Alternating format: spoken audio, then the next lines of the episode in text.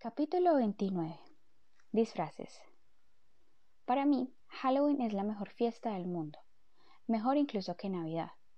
Puedo disfrazarme, puedo llevar máscara, puedo pasearme por ahí igual que cualquier otro niño con máscara, sin que nadie piense que tengo una pinta rara. Nadie me mira dos veces, nadie se fija en mí, nadie me conoce. Ojalá pudiese ser Halloween todos los días. Todos podríamos llevar máscara siempre. Podríamos pasearnos por ahí y conocernos antes de ver qué aspecto tenemos debajo de las máscaras.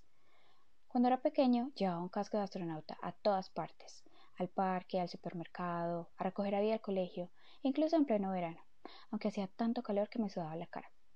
Creo que lo llevé durante un par de años, pero tuve que dejar de ponérmelo cuando me operaron el ojo. Creo que tenía unos siete años, y luego ya no pudimos encontrar el casco. Mamá lo buscó por todas partes, Pensó que se había acabado en el desván de los abuelos y siempre decía que lo buscaría, pero para entonces yo ya me había acostumbrado a no llevarlo. Tengo fotos con todos mis disfraces de Halloween.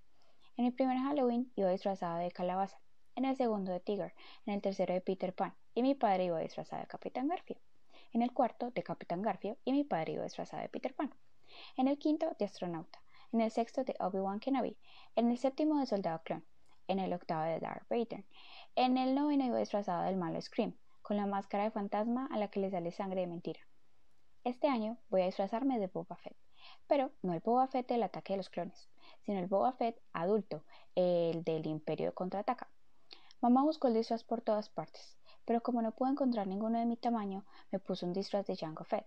Jango Fett era el padre de Boba, y llevaba la misma armadura, y pintó la armadura de verde, también hizo otras cosas para que pareciese gastada. El caso es que parece de verdad. A mamá se le dan muy bien los disfraces.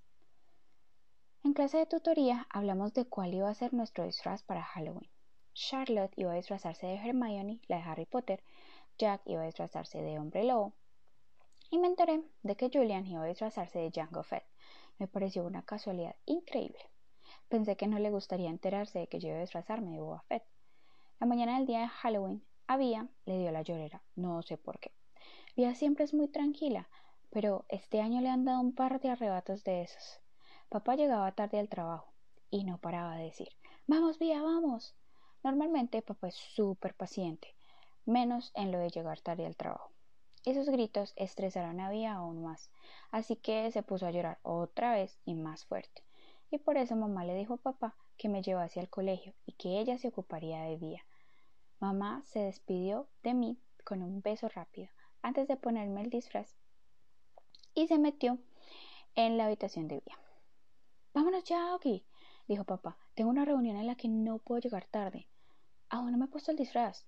Pues póntelo. Tienes cinco minutos. Te, te espero afuera. Corrí a mi habitación y empecé a ponerme el disfraz de Boba Fett. Pero de repente ya no se me antojaba ponérmelo. No sé muy bien por qué. A lo mejor fue porque tenía un montón de correas que había que apretar y necesitaba ayuda para ponérmelo. O a lo mejor fue porque aún olía un poco a pintura. Lo único que tenía claro era que iba a costarme mucho trabajo ponerme el disfraz y que papá estaba esperándome y que se pondría histérico si le hacía llegar tarde. Así que en el último minuto me puse el disfraz del malo Scream del año anterior. Era un disfraz muy fácil de poner. Solo era una larga túnica negra y una enorme máscara blanca. Grité Adiós desde la puerta antes de salir, pero mamá no me escuchó. Pensaba que ibas a disfrazarte de Jango Fett, dijo papá cuando salí. Boba Fett. ¿qué más da? dijo papá. De todos modos, este disfraz es mejor. Sí, es cool, contesté.